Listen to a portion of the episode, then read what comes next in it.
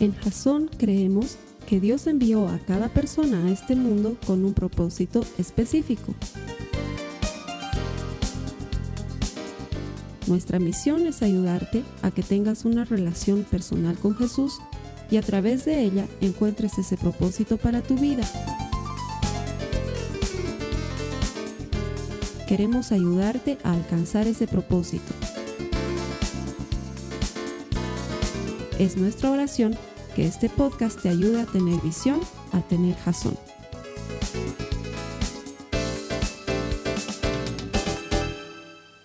¿Eres de las personas que no le gusta esperar? Si te toca el semáforo rojo, empiezas a desesperarte.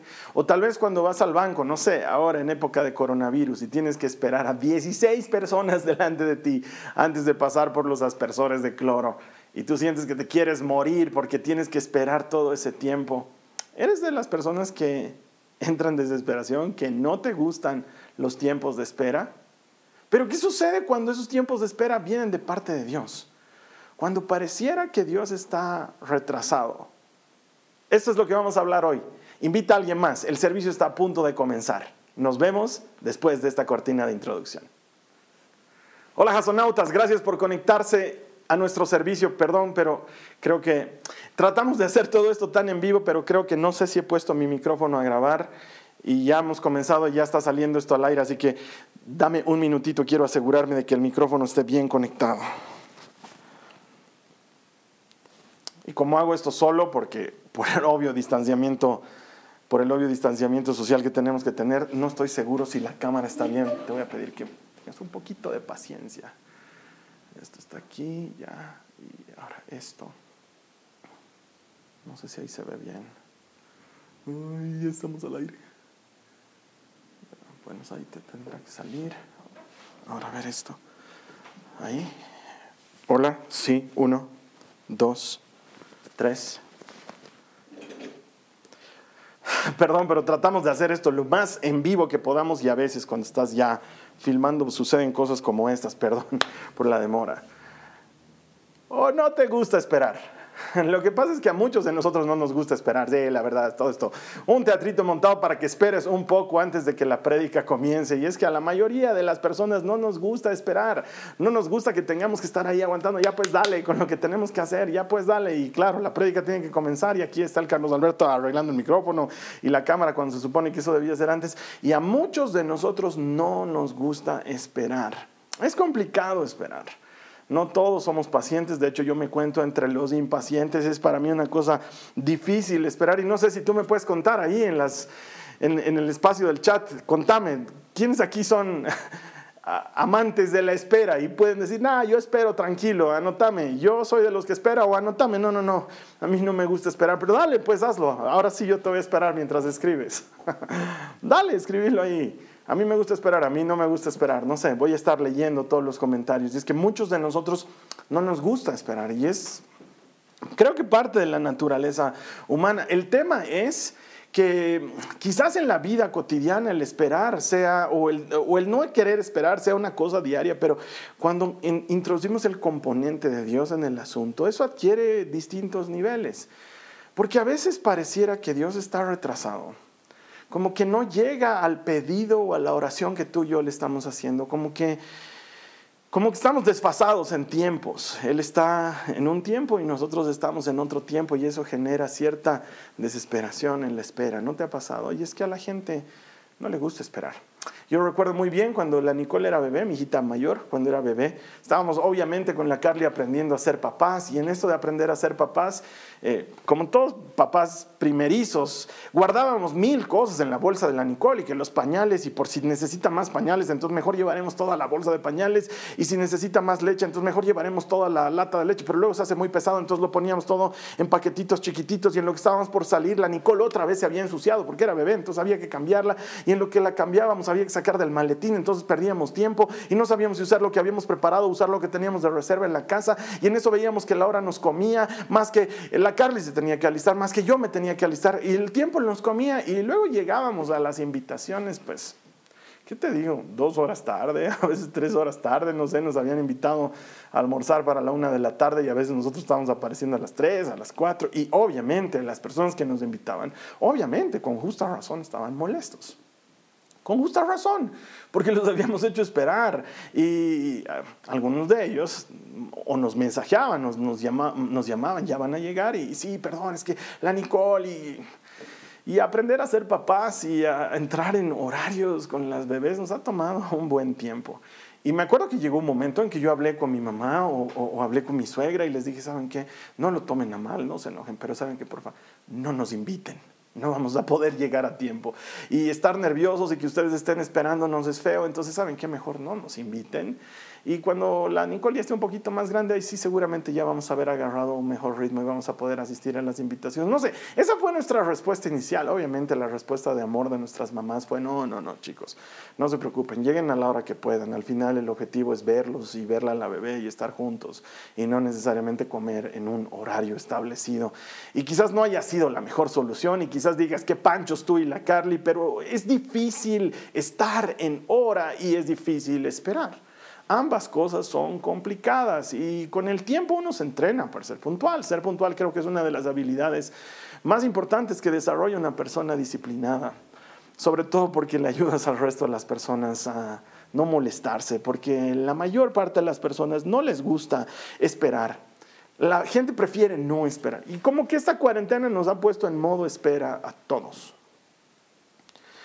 Esta cuarentena ya se ha extendido por más de 60 días. No sé si está sucediendo así en todos los países en los que llega nuestro mensaje. Aquí en Bolivia sí, todavía seguimos en cuarentena, aunque la gente ha empezado a salir un poco más, pero realmente todavía seguimos con la orden gubernamental de mantenernos en cuarentena y obviamente esto te mete en un tiempo de espera y como que la espera genera esa sensación de, ah, ya quiero que pase.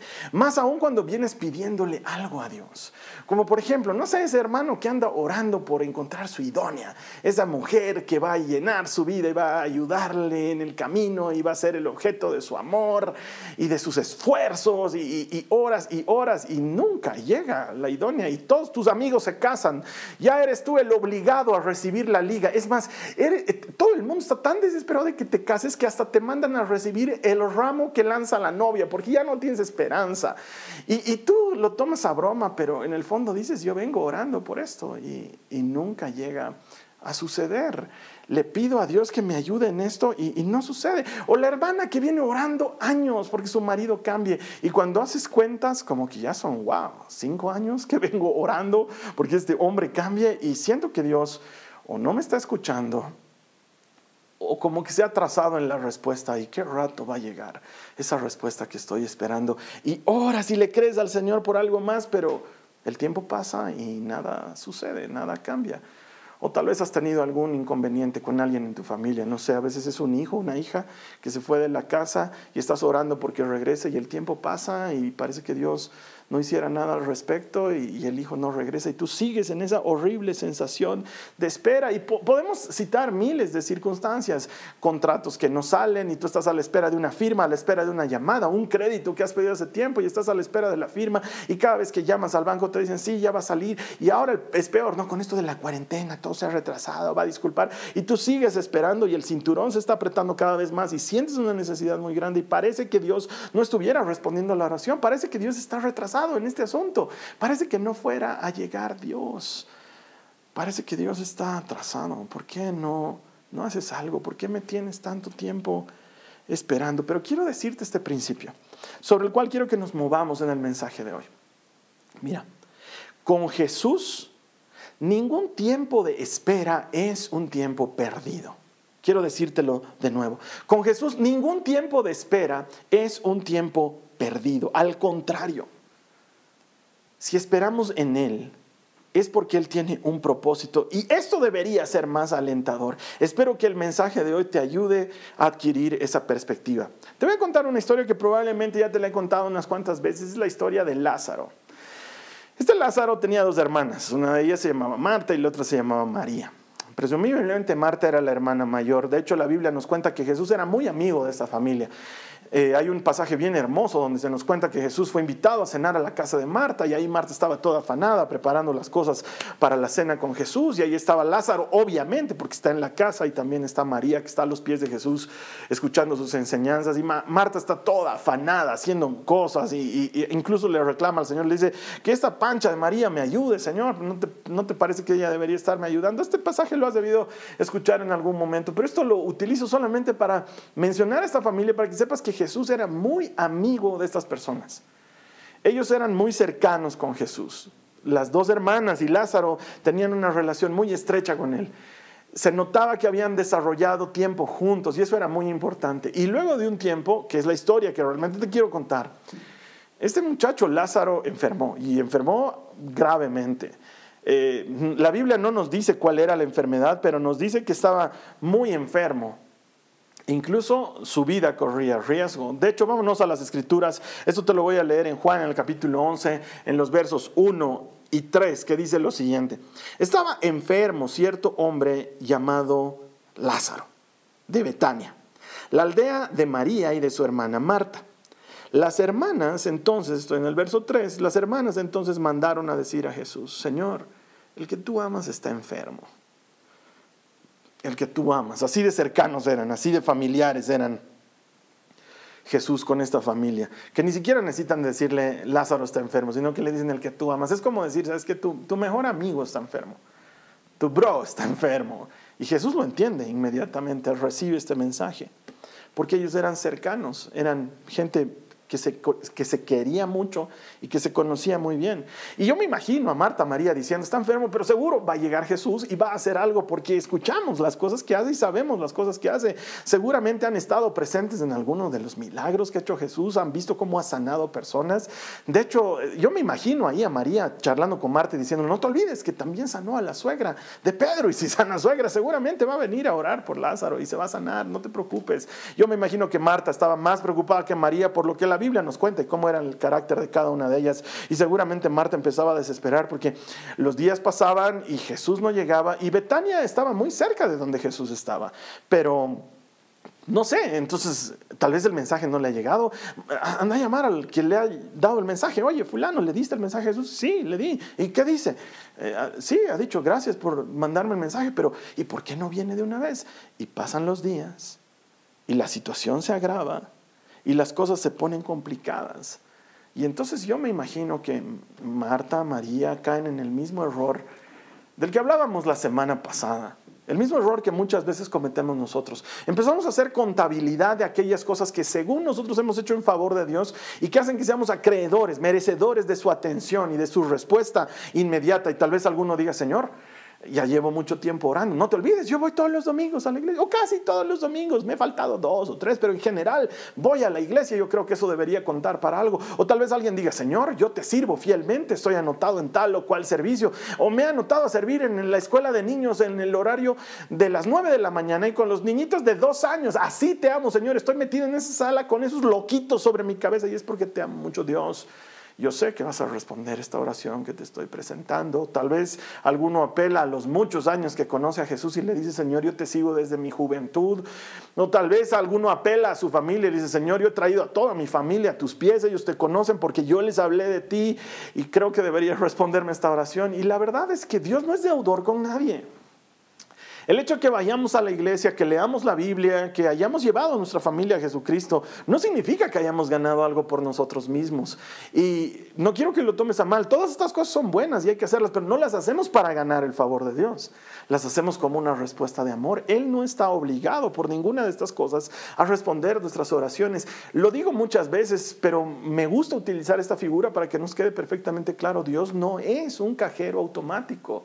No es un aparato en el cual yo aprieto los botones correctos y recibo la respuesta inmediata. Dios es soberano, Él es dueño de todo cuanto existe. Y con Jesús, ningún tiempo de espera es un tiempo perdido. Si Él nos está haciendo esperar en algo, Seguro tiene un propósito grande detrás de esto. La semana pasada lo veíamos. No necesito entender el plan para confiar en el propósito de Dios. Él está en control y a veces sí, a veces parece que estuviese retrasado, a veces parece que no llega.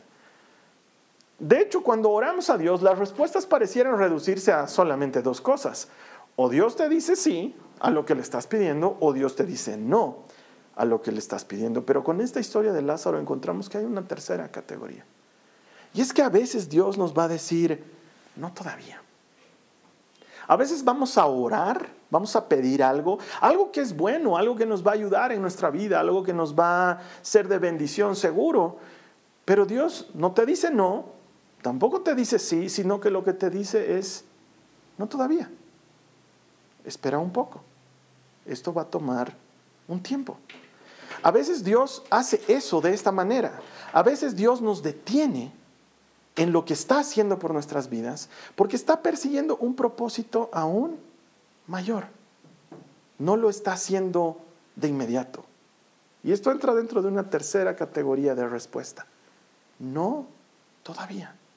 De hecho, la historia que te estoy contando entra dentro de esa categoría. Mira lo que dice la palabra de Dios. En Juan 11, en los versos 4 al 6. Cuando Jesús lo oyó, es decir, que su amigo estaba enfermo, dijo, esta enfermedad no es para muerte, sino para la gloria de Dios, para que el Hijo de Dios sea glorificado por medio de ella. Y Jesús amaba a Marta y a su hermana y a Lázaro. Cuando oyó pues que Lázaro estaba enfermo, entonces se quedó dos días más en el lugar donde estaba. No es que no las amaba, es que tenía un plan. Él decidió quedarse dos días más en el lugar donde estaba. Mira, que Dios demore no significa que Dios haya dicho no a lo que le estás pidiendo. Por favor, quiero que prestes atención a esto. Que Dios demore en su respuesta no significa que te haya dicho no.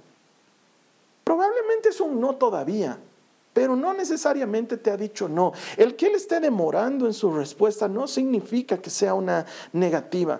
Y claro, nosotros conocemos el final de la historia, tú sabes el final, Lázaro va a resucitar, pero María y Marta no lo saben y en este momento ellas están sufriendo la espera. Jesús no viene, Jesús no llega todavía. Y claro, como decimos muchas veces en ese, en ese viejo adagio en español que dice la espera desespera, ellas seguramente ya están desesperadas. Pasa el tiempo, él está más enfermo, la cosa se pone peor y Jesús no aparece. ¿Por qué no viene? ¿Por qué ayuda a otros? ¿Por qué hace milagros para otros? Pero no viene a ayudarnos, a nosotros, a Lázaro. Es tan amigo de él, ¿por qué no lo hace? Y a veces nos, nos enfrentamos a ese no todavía. Y Jesús abre una nueva categoría con ese no todavía, porque ese no todavía nos está diciendo, no todavía porque esto sirve para darle gloria a Dios. Es decir, hay un propósito más grande detrás de este no todavía, hay un mayor propósito, más gente va a ser bendecida detrás de este no todavía. Y por eso Jesús decide quedarse un par de días más en lugar de ir a atender de inmediato lo que estaba necesitando Lázaro en su casa. Mira, el no todavía de Dios es bastante frecuente en mi vida, debo decírtelo. Lo he vivido en muchas oportunidades. Por ejemplo, eh, recuerdo años atrás, cuando era muy jovencito, yo soñaba con ser un predicador y oraba mucho para que el Señor me use como predicador. Y si bien predicaba, pero predicaba una vez cada seis meses, una vez cada ocho meses, porque eh, donde yo me congregaba antes, habían muchos predicadores y algunos muy buenos. Entonces yo era muy jovencito y pasaba cierto tiempo entre que uno y otro predique y me llegue el turno. Y siempre que oraba y le decía al Señor, Señor, úsame, Señor, quiero ser un predicador, me gustaría predicar seguido, me gustaría hablar de tu palabra siempre. Eh, lo que recibía es un, no todavía. E, e, ese, ese esperar de parte de Dios. No era un no, no era un no, Carlos Alberto, esto no sucederá nunca, era un por ahora no, no va a ser tan frecuente como a ti te gustaría, por ahora no va a ser tan frecuente como tú quisieras. Y mira, ahora que me toca eh, estar a cargo de enseñar en una iglesia, y predico cada semana un mensaje nuevo y mi trabajo además consiste en hablarle a la gente, me doy cuenta que Dios me estaba entrenando para algo, porque puede ser que tenía todas las ganas, pero seguramente, estoy seguro, me faltaba no solamente el entrenamiento para el talento, sino el carácter y el corazón para hacerlo. Ese no todavía ha sido parte de mi vida muchas veces. Eh, Dios me ha dicho no todavía a muchas cosas. Eh, me acuerdo que con mi esposa, cuando estábamos, nosotros, nosotros pertenecíamos a la renovación carismática católica y teníamos serios problemas porque nos gustaba ir, no sé, a un concierto de Marcos Witt o a una charla de algún predicador que había llegado y que alguna iglesia local promovía, pero que obviamente no eran católicos como en su momento nosotros éramos. Y, y me acuerdo que teníamos serios problemas porque nos reñían por ir a esas actividades y muchas veces hasta nos, nos habían puesto en disciplina disciplina, nos habían castigado por ir a algunas actividades y nosotros orábamos con mi esposa y le decíamos, Señor, ¿por qué no podemos hacer esto? ¿Por qué no podemos alimentarnos? ¿Por qué alguien sí puede ir al concierto de Chayanne, pero nosotros no podemos ir al concierto de Marcos Witt? Era algo que no entraba en nuestra cabeza y nosotros le decíamos, Señor, ¿deberíamos salir de donde estamos ahora? Pero la respuesta de Dios siempre era un no todavía. No era un no, era un no todavía. No es el momento. Y cuando luego veo todo ese tiempo de espera y cuando entiendo que Dios estaba preparando nuestros corazones, y ahora veo Jasón y veo lo que Dios ha hecho y las ideas que tenemos de ayudar a que la gente se sienta libre, que no están amarrados a un pastor, que no necesitan pedir permiso para llenar su corazón de buena palabra, eh, sé que, que ha sido el Señor entrenándonos en el lugar correcto para que veamos cómo abrir nuestro horizonte. Y su no todavía fue preparando nuestro corazón. De hecho, ahora estoy en un no todavía. Eh, si no conoces la iglesia local en La Paz, Bolivia, bueno, pues nosotros tuvimos que salir de un salón muy bonito que teníamos, pero que ya nos quedaba muy estrecho en busca de algo más grande para la iglesia. Y encontramos un lugar donde tenemos la posibilidad de construir algo bonito y grande para la iglesia. Pero desde el día uno que hemos intentado comenzar a construir, lo que hemos recibido de parte del Señor es un no todavía. No lo hagan aún. Y más ahora que estamos en cuarentena, bueno, te tengo que ser sincero, ahora que estamos en cuarentena le doy gracias a Dios que no hayamos empezado a construir, porque estaríamos parados y estaríamos perdiendo los recursos que tenemos ahorrados para este fin. Y esos recursos en realidad han servido para ayudar a otra gente. Han habido personas que han estado pasando por mucha necesidad durante la cuarentena y hemos podido, podido mover algunos de estos recursos para ayudar a la gente entre la iglesia, aún a riesgo de quedarnos sin construir. Entonces ahora entiendo que el no todavía de Dios persigue siempre un propósito mayor. Dios quiere hacer algo en ti antes de hacer algo por ti.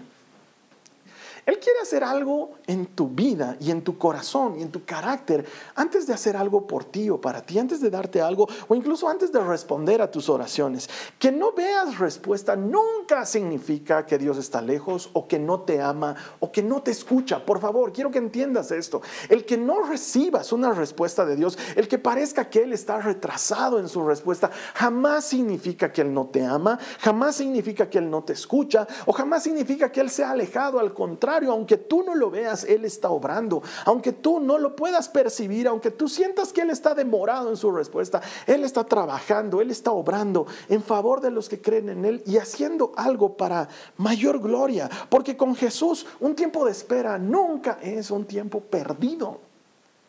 Él siempre utiliza bien los tiempos. Mira lo que dice Juan, el capítulo 11, en el verso 17, dice que cuando Jesús llegó a Betania, le dijeron que Lázaro ya llevaba cuatro días en la tumba. Cuatro días. ¿Por qué Jesús no solamente dejó que muriera, sino que esperó cuatro días más? Es decir, probablemente entre que mandaron a llamar a Jesús y que Jesús llegó a Betania, probablemente han pasado entre siete a diez días. Es un tiempo de espera grande cuando estamos hablando de la salud de alguien. Y Jesús prefirió esperar todo este tiempo cuatro días ya estaba muerto. Esto también tiene un significado en la manera en la que los judíos eh, se comportaban y creían en esa época. Mira, ellos tenían la creencia de que cuando una persona moría, todavía retenía su espíritu junto al, cadáver por hasta unos tres días. Pero estaban seguros, porque esa era la, la, creencia que ellos tenían, de que al tercer día este espíritu se separaba del cuerpo completamente y dejaba el cuerpo y se iba con Dios. O sea que al cuarto día el muerto estaba bien muerto. Al tercer día estaba muerto, pero al cuarto día estaba muerto, muerto, porque ya ni esperanzas de que espíritu ni nada. No había manera de volverlo a traer. Así era al menos como funcionaba en la creencia de ellos. Además que la Biblia nos dice que Marta estaba preocupada cuando Jesús pide más adelante que muevan la piedra. Marta estaba preocupada porque el cuerpo ya debe estar apestando, decía Marta. Y de hecho utiliza esa palabra, estaba apestando. ¿Por qué? Porque ya estaba cuatro días en la tumba. Ella pensaba que ya el cuerpo hasta había comenzado a descomponerse. Jesús lo está haciendo todo esto intencional. Porque hasta este momento han perdido todas las esperanzas con Lázaro. Él está listo para hacer algo más grande, pero era necesario primero que esto pase. Mira lo que dice la palabra en los versos 20 al 22. Cuando Marta se enteró que Jesús estaba por llegar, salió a su encuentro, pero María se quedó en la casa. Marta le dijo a Jesús, Señor, si tan solo hubieras estado aquí, mi hermano no habría muerto. Pero aún ahora, yo sé que Dios te dará todo lo que le pidas. Y, conociendo la Marta de los antecedentes que tenemos, seguro fue a reclamarle, no sé, manito en la cadera y con el dedo, Señor, ¿por qué no has venido a tiempo? Te hemos llamado, te hemos llamado, te hemos dicho que vengas. Ah, claro, cuando preparamos lasaña, ahí sí vienes rápido, pero ahora que tu amigo estaba enfermo, ahí has fallado, no has venido, te hemos estado esperando si tú hubieras venido. Jesús, si tú hubieras estado a tiempo, si no te hubieras retrasado, nada sería como está haciendo en este momento te has atrasado, Señor Jesús. Pero puedes darle un vuelco. Me encanta lo que hace Marta. Le dice, Señor, esto no hubiera pasado si tú hubieras venido, pero todavía creo que lo que sea que pidas, Dios te escucha. Señor, no entiendo, pero todavía creo. Tú puedes hacer lo mismo, yo puedo hacer lo mismo. Señor, todavía creo.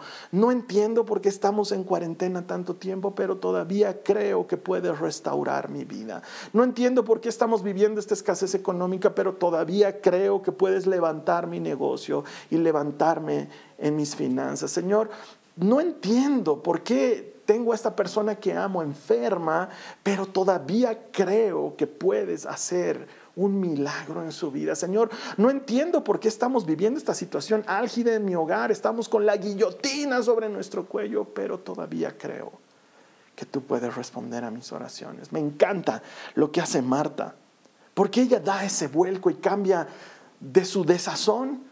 Aún todavía creo, todavía creo en ti. Y es que si Dios siempre cumpliera tus expectativas, él nunca tendría la oportunidad de superar tus expectativas. Por favor, quiero que, recibas esto y que dejes que entre para que lo, lo comprendas. Si Dios siempre respondiera a tus expectativas, Él no tendría la oportunidad de superar tus expectativas. Y lo que está sucediendo aquí en la vida de Lázaro está en esa categoría. Mira, en mi Biblia, en la página 812. Lázaro no tiene esperanzas. En la página 812 todo está perdido.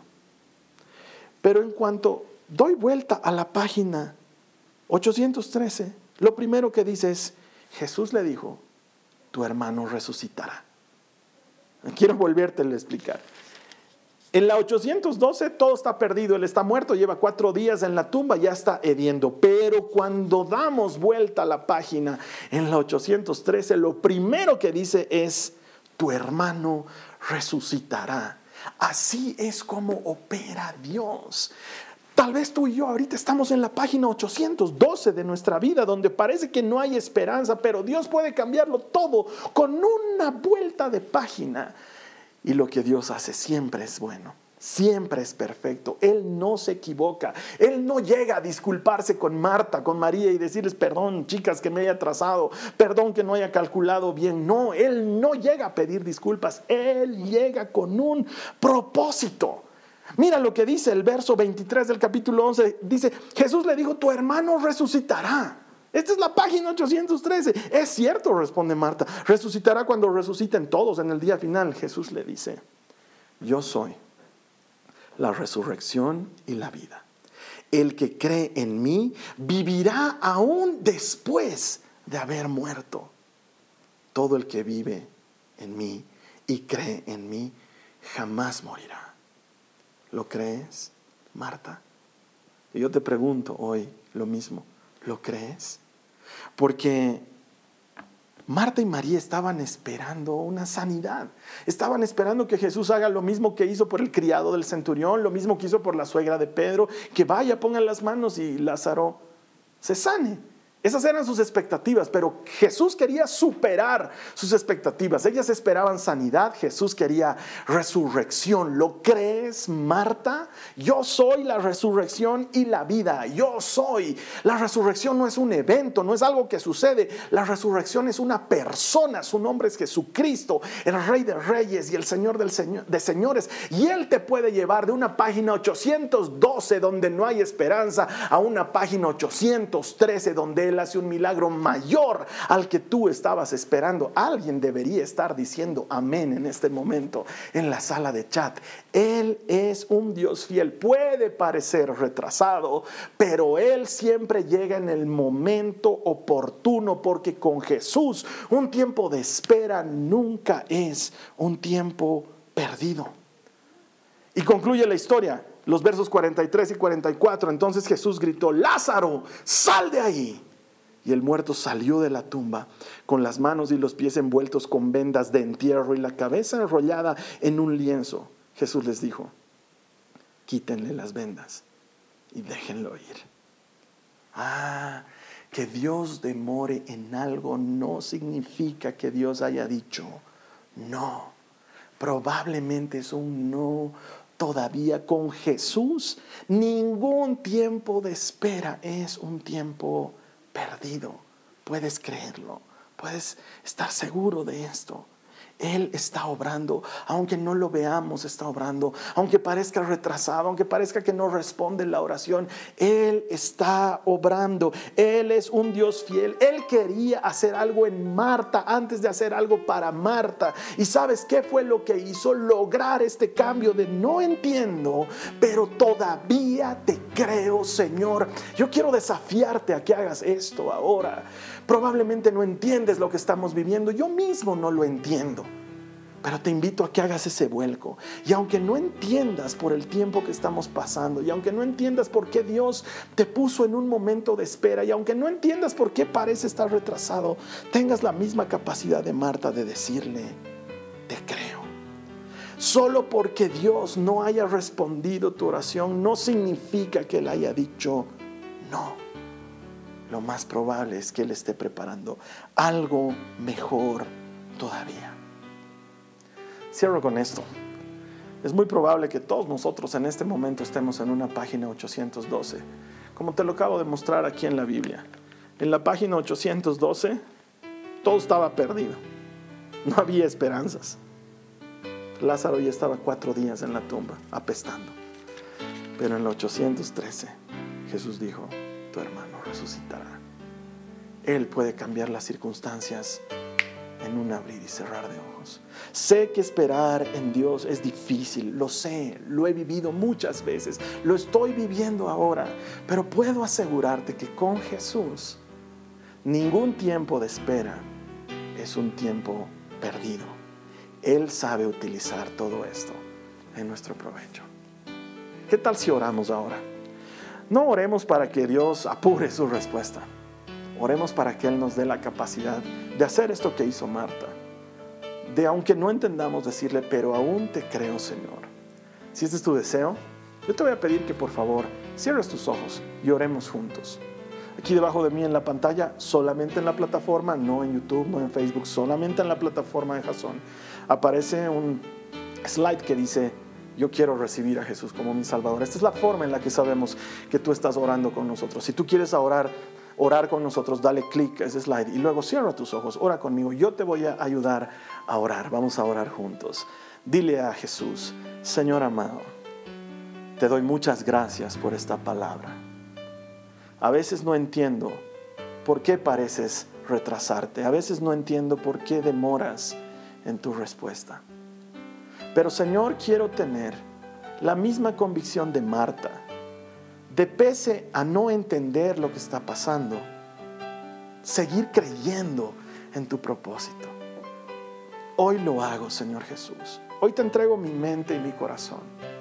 Y te digo abiertamente, no entiendo lo que sucede, pero todavía te creo. Dile a Jesús, todavía te creo. Creo que puedes hacer más, creo que vas a responder, creo que nunca llegas tarde, creo que tu tiempo es mejor que mi tiempo. Todavía te creo. Si aún no te has animado a decírselo, dilo. Esto puede desatar muchas bendiciones en tu vida, romper cadenas que te mantienen preso. Dile, Señor, no lo entiendo, pero te creo. Escojo creer. Escojo creer que lo que tienes es mejor y me entrego a ti. Vamos a tomarnos un pequeño minuto más. Si tú nunca has recibido a Jesús como tu Salvador, quiero darte esta oportunidad de hacerlo aquí. No sé en qué parte de tu casa estás, pero este lugar ahora es un lugar santo, porque el Señor ha decidido venir a este lugar. Él está contigo ahora. Si tú quieres recibir a Jesús como tu Salvador, si nunca lo has hecho, o quieres reafirmar tu compromiso con Él, dile esta sencilla oración conmigo, Señor Jesús. Te pido perdón por todos mis pecados. Te entrego mi vida. Te acepto como mi Señor y mi Salvador.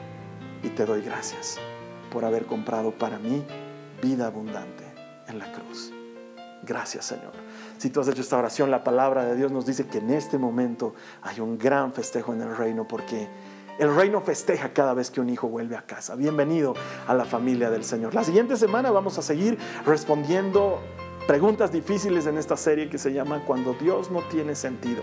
Voy a estarte esperando aquí en el mismo lugar. ¿Qué tal si me ayudas a compartir este mensaje con alguien más?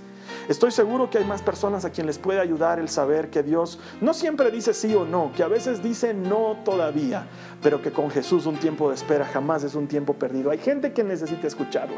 Ayúdame a compartir este mensaje en redes sociales, es gratis y cuando hacemos esto estamos llevando el mensaje de Dios hasta el último rincón del mundo para festejar, para celebrar que todo el que encuentra a Encuentra vida. Te espero aquí la siguiente semana. Gracias, que el Señor te bendiga. Esta ha sido una producción de Jason Cristianos con propósito. Para mayor información sobre nuestra iglesia o sobre el propósito de Dios para tu vida, visita nuestro sitio web www.jason.info. Allí encontrarás muchos recursos para animarte en tu relación con Dios enseñanzas, nuestro blog, prédicas y mucho más. Te lo deletreamos www.jazon.info. También puedes visitarnos en nuestro sitio en Facebook www.facebook.com barra Que Dios te bendiga abundantemente. Muchas gracias.